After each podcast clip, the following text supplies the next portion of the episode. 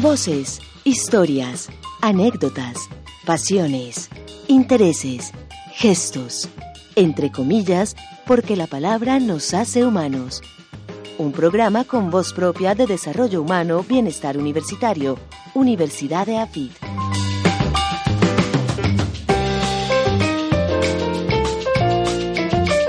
Hola, hola, hola. Hoy le damos un fuerte saludo a nuestros oyentes en nuestro episodio número 14.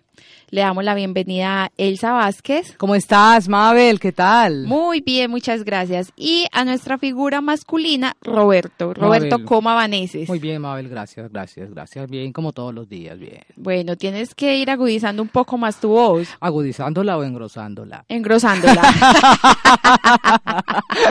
Muy bien, buenos consejos, los que les das a Roberto. Ah, María. Bueno, y hoy le vamos a dar la bienvenida a nuestra invitada. Ella es Marcela Jaramillo Uribe, profesora de Ciencias de la Tierra. Marcela, buenos días. Hola, muy buenos días a todos los de la mesa y a los oyentes. Muy bien, empezamos bien, Marcela. Marcela ahorita por fuera de, del estudio nos estaba contando eh, que su señora madre era locutora. Ahorita hablamos un poquitico al respecto. Yo Claro creo que que le heredaste entonces esa bella voz a tu mamá. Tiene muy buena voz, se te escucha muy bien, por lo menos desde aquí. No, Vamos ella sí habla muy bonito. Bueno, Marcela, eh, empecemos con una pregunta y es mm, para que nos aclares el término de Ciencias de la Tierra. ¿A qué se refiere? ¿A geología? Bueno, eh, en un principio cuando empezó la carrera en la universidad, el departamento era el departamento de geología y así se llamaba. Sí. Y había un pregrado en geología. Eh, pero la geología abarca muchos, muchos temas muy diversos. Y cuando el departamento vio la necesidad de crear la maestría y el doctorado, o sea, ya programas de posgrado, limitarse a la geología era, era eso, limitarse, ¿cierto? O sea, no, dar no darle entrada a, a la gente que podía venir a estudiar sobre ciencias de la Tierra. Entonces, cuando hablamos de las ciencias de la Tierra, no es solo la geología, aquí metemos también la parte hídrica, la parte del recurso hídrico, tanto superficial como subterráneo, la parte de la contaminación ambiental. Entonces, son temas que permiten o sea, el, el término de ciencias de la Tierra es mucho más global, mucho más amplio. Entonces tenemos dentro del Departamento de Ciencias de la Tierra, tenemos el pregrado en geología y la maestría y el doctorado en ciencias de la Tierra. Ah, súper. Ya comprendemos. Sí, sí, claro. eh, qué bueno que nos hiciste esa, esa aclaración. Y voy a juntar esa aclaración que nos acabaste de hacer con tu doctorado. Vos sos doctora en Ingeniería Recursos Hidráulicos. Sí. ¿Qué, qué, qué es eso? eso es- eh, ¿Tenés un doctorado en que en ríos, en mares, en lagunas? Eh, no le pegó a ninguno. sí es en agua, pero es en agua subterránea. Ah, a ver. Entonces yo soy geóloga de profesión, egresada de aquí de la universidad hace muchos años, muchos. Y cuando terminé, cuando ya estaba pues como en esos últimos me- pues semestres que empieza uno a preguntarse, bueno, ¿y yo para qué fue que estudié esta carrera tan bonita, pero qué voy a hacer yo en mi vida con ella? Eh, tuve la oportunidad de ver una cátedra, era una electiva que era sobre hidrogeología. Y la hidrogeología es el estudio de las aguas subterráneas, esas que no vemos, pero sobre las que estamos sentadas. Por ejemplo, literalmente aquí en la Universidad de AFID estamos todos parados y sentados sobre un depósito de aguas subterráneas que se llama el acuífero del Valle de Aburrá. El sistema acuífero del Valle de Aburrá. Entonces son aguas y es un recurso hídrico muy importante tanto para abastecimiento, para la población o para riego o para uso industrial, o sea, todos los mismos usos que tiene el agua superficial, bueno, no todos, pero casi todos, y, pero no la vemos. Entonces Ajá. es un recurso eh, que lo hemos denominado en el medio del- de la hidrogeología el recurso invisible, porque no lo vemos, pero está ahí y, y, tiene tanta importancia como el recurso hídrico superficial. Entonces, cuando yo vi esa materia, vi la necesidad o me apasionó mucho porque me gustaba mucho el agua y fue la, la oportunidad pues como de meterme ahí. Entonces, mi maestría y mi doctorado son en recursos hidráulicos. Mi doctorado es en ingeniería, ambos son de la Universidad Nacional, del posgrado en aprovechamiento de recursos hidráulicos de la Universidad Nacional, pero mi enfoque siempre fue hacia las aguas subterráneas y la interacción con las aguas superficiales, porque el recurso hídrico es uno solo, no es renovable, como a usted le han enseñado en el colegio. Nosotros el agua que tenemos es el agua que tenemos hace 3.600 millones de años, no vamos a tener más, aquí no nos está llegando más agua, no la estamos renovando, simplemente que eh, fluye, y entonces como fluye creemos que, que la podemos o sea, que, que, se renueva y ella no Ajá. se renueva. Sí. Entonces yo estudio toda esta parte del agua subterránea, cómo se contamina el agua subterránea, qué importancia tiene eh, en las aguas superficiales porque hay una relación directa y todo eso también es geología. Ajá. Y entonces en el medio hay la necesidad en este momento realmente de crear geólogos que sepan de aguas subterráneas porque no hay. Aquí en Colombia, en otras partes sí. Y aquí en Colombia eh, el estudio de las aguas subterráneas está muy, eh, está como en manos de ingenieros, ingenieros civiles, de pronto ingenieros ambientales, pero muy pocos geólogos eh, nos dedicamos a esto.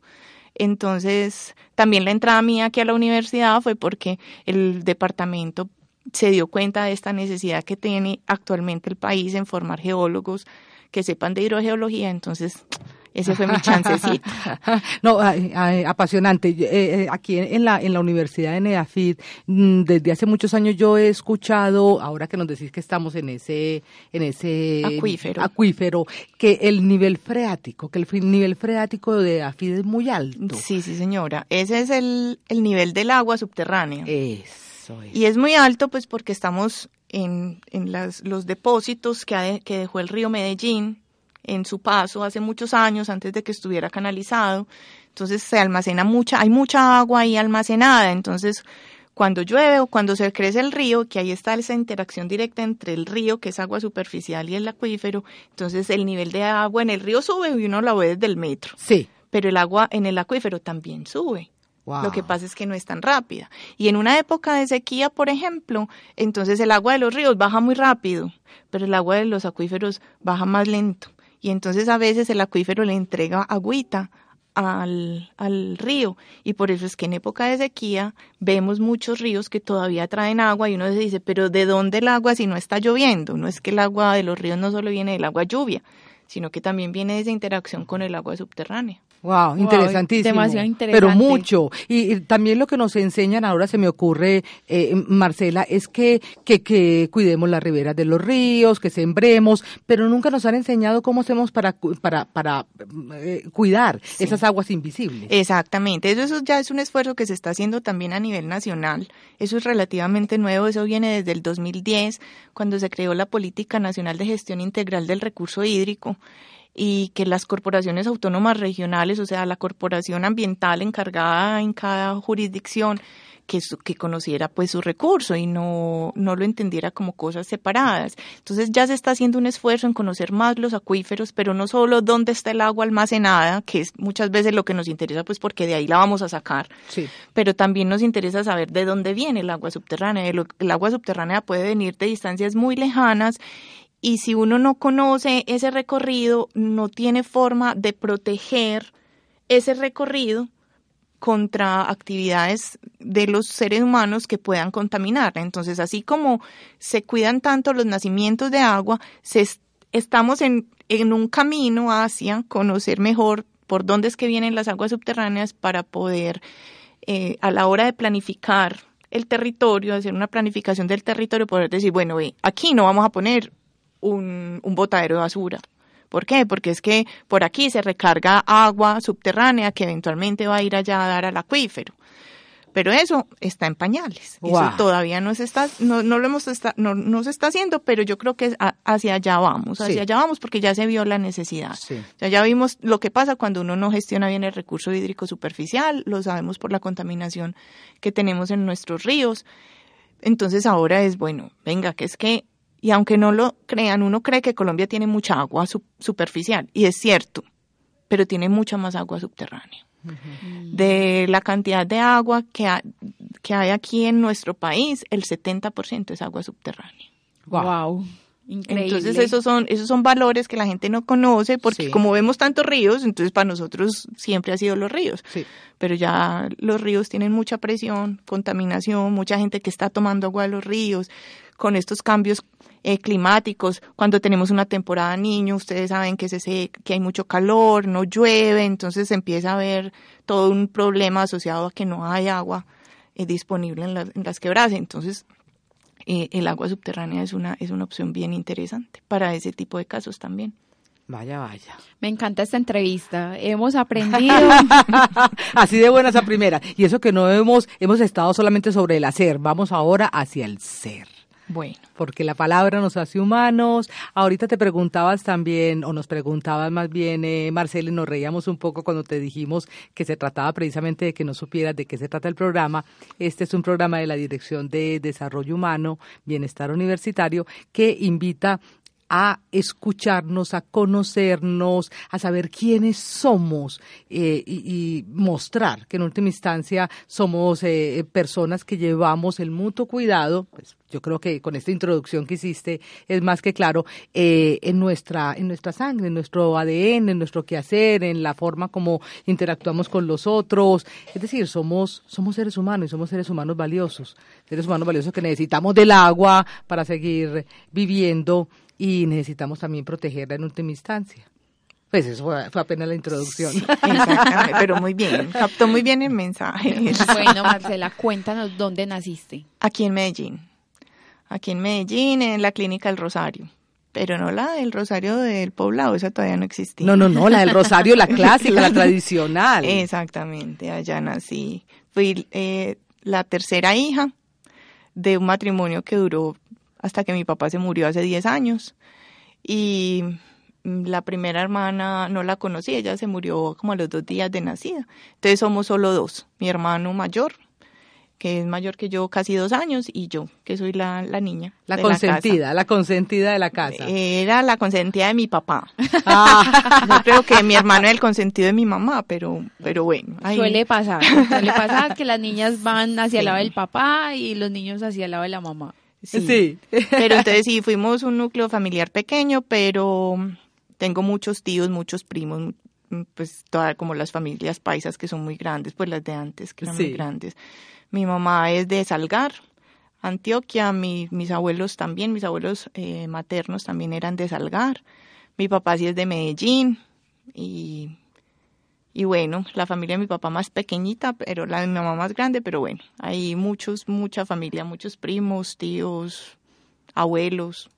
Tu mamá, Luz Magnolia Uribe Restrepo, nos contabas ahorita Lucero, Lucero, Lucero. era su nombre artístico. Era su nombre artístico, sí. nos contabas ahorita que participó en la radio, que tiene una voz muy hermosa. Sí, mi mamá, mi mamá es periodista de la Universidad de Antioquia y desde que yo me acuerdo, porque ella hizo otros trabajos cuando antes de tenerme antes de que yo me acuerdo, me acuerde, pero desde que yo me acuerde trabajó en radio, tenía un programa con Baltasar Botero que lo oían todas las mamás, todas las mamás de mis amiguitas oían Pase la tarde con Caracol y entonces mi mamá trabajó, trabajó muchos años con él, luego trabajó en otras emisoras, en Todelar, en BT, bueno, en muchas emisoras, trabajó fue también docente de cátedra de la Universidad de Antioquia, dirigía el, el, noticiero de los estudiantes y entonces siempre estuvo pues con, por el lado de la radio. En mi casa, yo creo que por eso, mi papá leía mucho, mi papá era físico, físico de la Universidad de Antioquia, toda la vida fue físico, toda la vida, entonces era un físico y una periodista. Ajá. Y se conocieron realmente tirando piedra en la universidad. Literal, así, tirando piedra, sí. literal, cuando mi, mi mamá conoció a mi papá, mi papá tenía cuyundado a un policía y le iba a dar con una piedra en la cabeza. No puede ser. Sí, pero mi papá era el hombre más pacífico que ustedes se pueden. O sea, yo nunca me lo pude imaginar en ese ahí. Pero yo sí fueron de esa época de revolucionaria, de entonces la educación mía fue relativamente muy liberal en muchos sentidos y yo agradezco mucho eso. Sí, una una niñez, me imagino, llena de libros. Sí, en mi casa la lectura fue lo primero. Yo soy la que menos leo en mi casa. Eh, mi papá devoraba libros, mi mamá obviamente también, mi hermano ni se diga, a mí me encanta leer, pero yo siempre pienso que soy la más retrasadita. Entonces en mi, mi mamá escribe muy bonito, además es escritora. Ella se ha dedicado pues a escribir, no les voy a decir, es que es un bestseller, ¿no? Ella escribió cosas y los tiene ahí para regalitos, pero, pero es escritora, eh, mi hermano escribe muy bonito también, aunque no, él es oceanógrafo, entonces también es otra cosa distinta. Eh, te iba a preguntar, eh, pensé que de pronto era periodista, que se había ido ah, por el lado de las humanidades, oceanógrafo. él es oceanógrafo y hace mucho tiempo no trabaja pues con nosotros, no vive con nosotros, pero bueno, el, el lenguaje en mi casa ha sido siempre muy importante y a mí me molestaban mucho mis compañeros porque me decían Lucila González de Chávez. Ay, limpia, pulida, esplendor, porque, así como... Porque soy muy quisquillosa con la gramática, con la ortografía, con cómo se escriben las cosas y yo creo que eso sí es de mi casa, eso, eso no tiene, eso no lo enseñan a uno en el colegio, eso se lo enseñan a uno en la casa.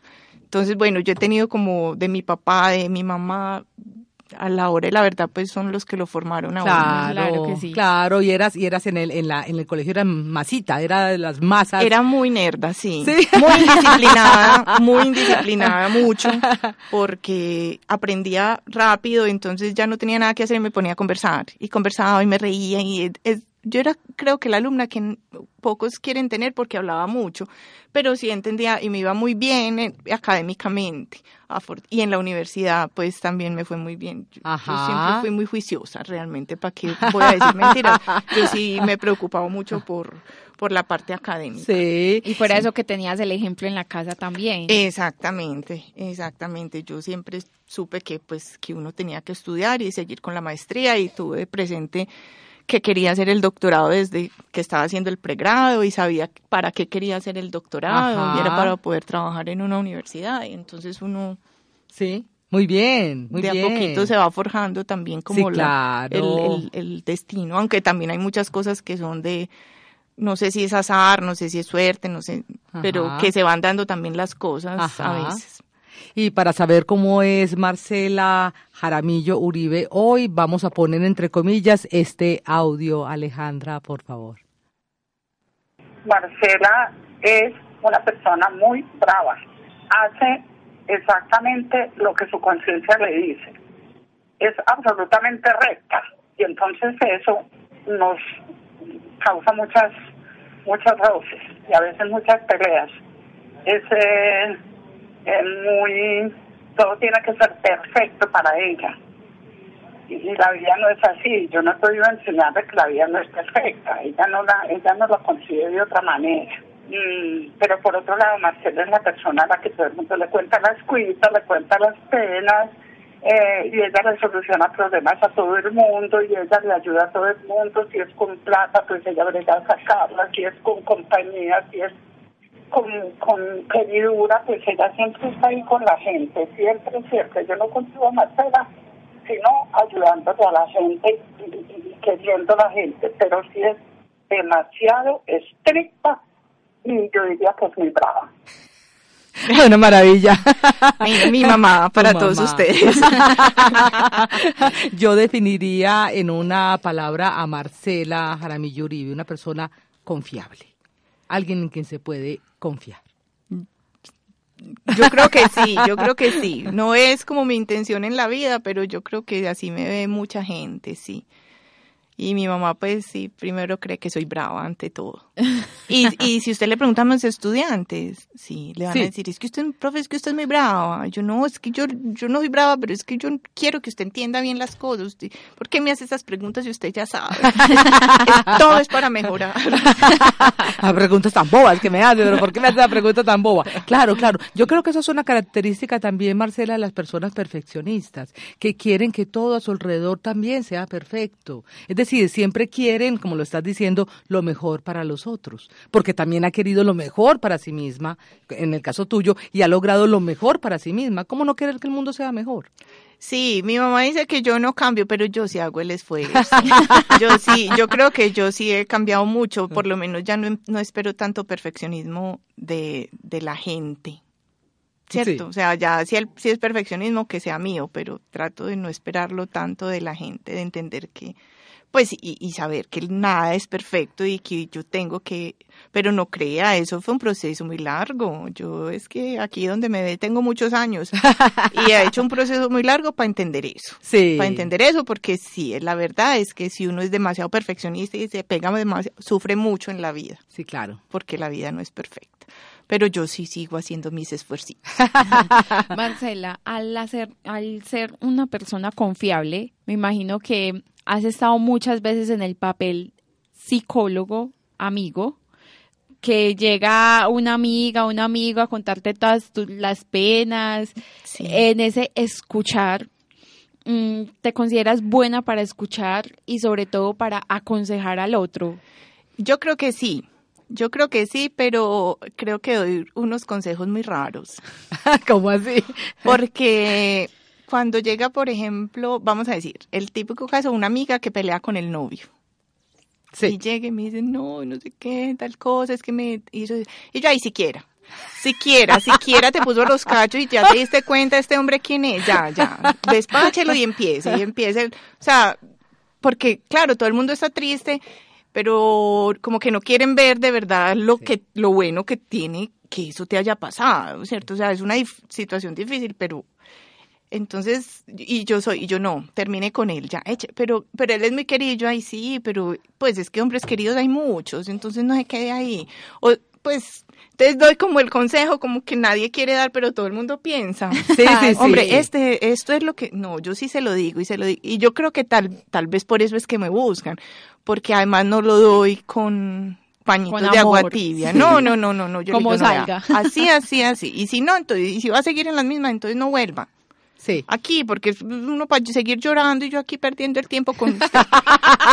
Pero igual vuelven después, vuelven después. Pero yo creo que también a veces la gente busca es eso, una, una opinión más, más drástica, más, más distinta a la que tienen en su cabeza, que uno no, también depende, hombre, si son niños, si es el- un niño, mi primito, mi sobrinito, algo que viene a pedirme, pues le hablo también en esos, en unos términos distintos como a cada situación. Pero con los muchachos soy así, vienen a, a preguntarme cosas y entonces a veces creen que yo los estoy regañando. Ajá. Y yo no los estoy regañando, sino que les estoy hablando Directo. de una forma Sí. como más directa y a veces yo siento que a veces puedo ser, eh, como dice mi mamá, un poquito tosca a la hora de, de dar el consejo o de responder la pregunta, o, pero nunca es pensando como en quitármelos de encima, sino que, que así me sale.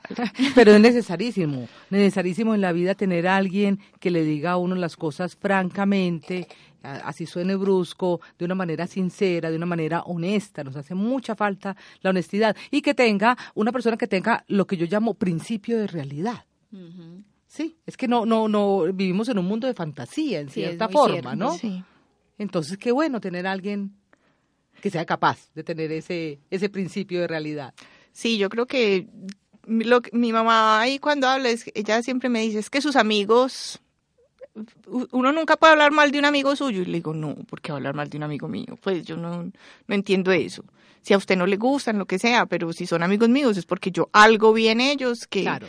Entonces, sí, siempre trato, o sea, para mí las, las personas son muy importantes, mucho. Entonces, cuando la persona, y por eso me fijo tanto también como en, eh, eh, como en la personalidad de la gente, hay gente que con la que uno no hace clic.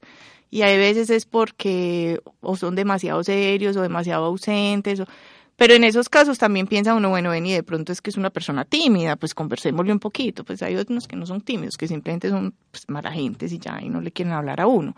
Pero una vez entablo relación o amistad con la gente, mis amigos son muy importantes, o sea, se- y no los hablo, no los veo todos los días, no hablo con ellos todos los días, yo no soy de redes sociales, entonces yo nunca sé qué está pasando en la vida de nadie, a menos que alguien me llame y me cuente, ve, ¿sabías que fulanito pero, pero los llevo siempre muy presentes, entonces sí soy muy, quiero mucho a la gente cercana. Sí, Marcela, y ese entendimiento del, del otro como ser humano sí que es importante en el campo de la educación, ¿no? Sí. Al individualizar a cada uno de, tus estudiantes, comprender que cada uno es distinto, que tiene un aprendizaje, una aproximación a la ciencia, a, a, las humanidades, a ellos mismos y a los otros de una manera distinta. Eso sí que es necesario, ¿no? Sí, y que, y que ellos tienen todos sus problemas en sus casas también. Claro. Sí, Entonces, y yo tengo estudiantes que me dicen, profe, es que yo no, es que el tiempo que usted me da para el examen para mí no es suficiente. Yo le dije, listo, necesita más tiempo, yo no tengo problema, es que es que no todo el mundo funciona a la misma velocidad, o profe, fue que me pasó esto y esto y esto, y entonces, bueno, a veces le dicen a uno mentiras, pero yo siempre pienso que me están diciendo la verdad porque no tengo, pues, como fundamentos para pensar que me están mintiendo. Entonces yo siempre digo, no, venga, vaya, resuelva su problema, después viene, presenta el examen, después miramos la fecha. O sea, trato de, de, de entender estas cosas porque, porque yo sé que, y porque me pasó a mí, porque yo me ponía muchísima presión en la universidad. Mucha, mucha presión que me la pongo yo, no mi Claro. mamá. Usted ya oyó a mi mamá, mi mamá desde que yo estuviera bien y mi papá tampoco nos presionó, no, me presionó a mí nunca así, pero yo me ponía esa misma presión y yo veo eso en muchos estudiantes y yo digo, tranquilícese, mire que esto es más, pues no, no, no debe ser un, un sufrimiento, puedes estar en la universidad. Sí, sin duda, sin duda. Marcela, necesitamos definitivamente en nuestro país profesores como vos, más profesores como Ah, vos. pues ojalá. Por favor, ¿dónde germinan? ¿Dónde se cosechan? ¿De dónde salen? Lo que pasa es que como mi papá fue profesor toda la vida, Claro. yo creo que eso también se lleva mucho en, en la sangre. Claro. Entonces yo siempre vi, y mi papá era súper cuchilla, Ajá. súper cuchilla, Ajá. pero, pero los estudiantes siempre le lo recordaron como una persona de la que aprendieron mucho. Y mi papá era una persona además súper buen conversador, pa- para lo mismo, yo creo que en ese aspecto yo me parezco un poquito a mi papá. Sí. Entonces eso, yo creo que hay gente que aprende y que no necesita tener un ejemplo en la casa, lo mío sí es un ejemplo de la casa. Sí. Te ganaste la dedicatoria que te vamos a hacer.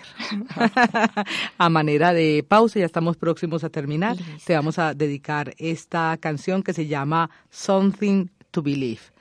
Algo para creer, ¿no? De Charlie Mosbrook.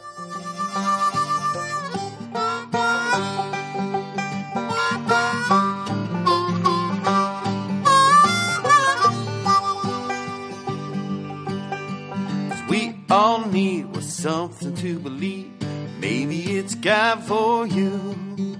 Maybe you think that everything's a lie. Lord, I hope that isn't true. Some folks live for personal wealth. Hallelujah for every coin. Hallelujah. Some folks just believe in themselves and they carry it in their growth you'll.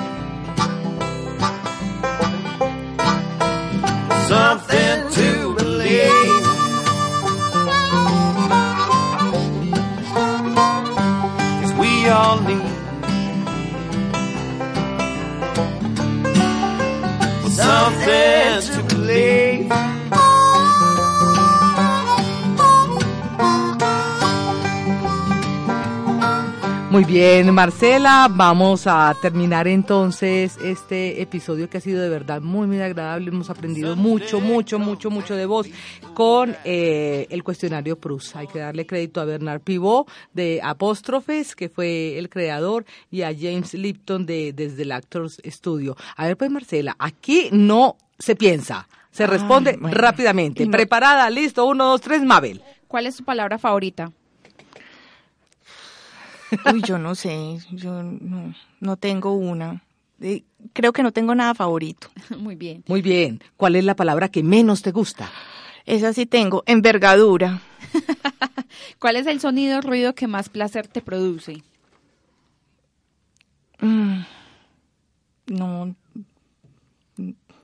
creo que el sonido del agua en una quebrada me gusta mucho. Definitivamente. ¿Cuál es el sonido o ruido que te aborrece escuchar? Uy, eh, puedo hablar de géneros específicos de música, el, el reggaetón, pero una alarma de un carro sonando toda la noche. Aparte de tu profesión, ¿qué otra profesión u oficio te hubiese gustado ejercer? Ay, me hubiera encantado estudiar eh, español y literatura. Todavía, todavía puedes hacerlo. Sí, sí, ya con el pregrado aquí ya lo tengo ahí en el, en el ojo. En el ojo. Y me gusta también mucho la historia. Ay, sí. Bien. Y eh, Marcela Jaramillo Uribe, ¿qué profesión nunca ejercerías? Pues realmente algo que tuviera que ver con mucho con las artes plásticas porque no se me facilitan. Pero no hubiera estudiado nunca, nunca en la vida odontología. Marcela, ¿qué te apasiona en la vida? Eh, la, enseñar. Eso es lo que más. Si el cielo existiera y te encontraras a Dios en la puerta, ¿qué te gustaría que Dios te dijera llegar?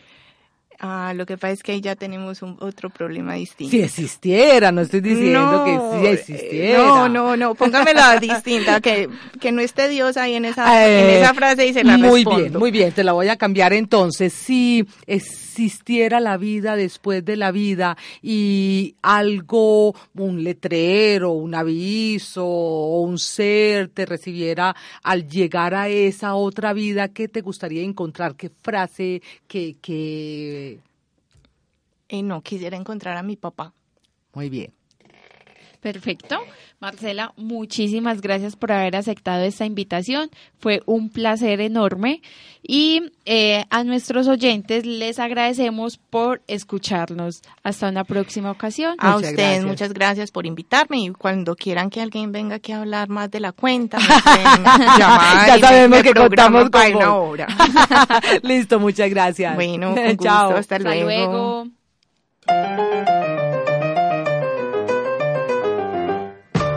Voces, historias, anécdotas, pasiones, intereses, gestos, entre comillas, porque la palabra nos hace humanos. Un programa con voz propia de desarrollo humano, bienestar universitario, Universidad de AFIT.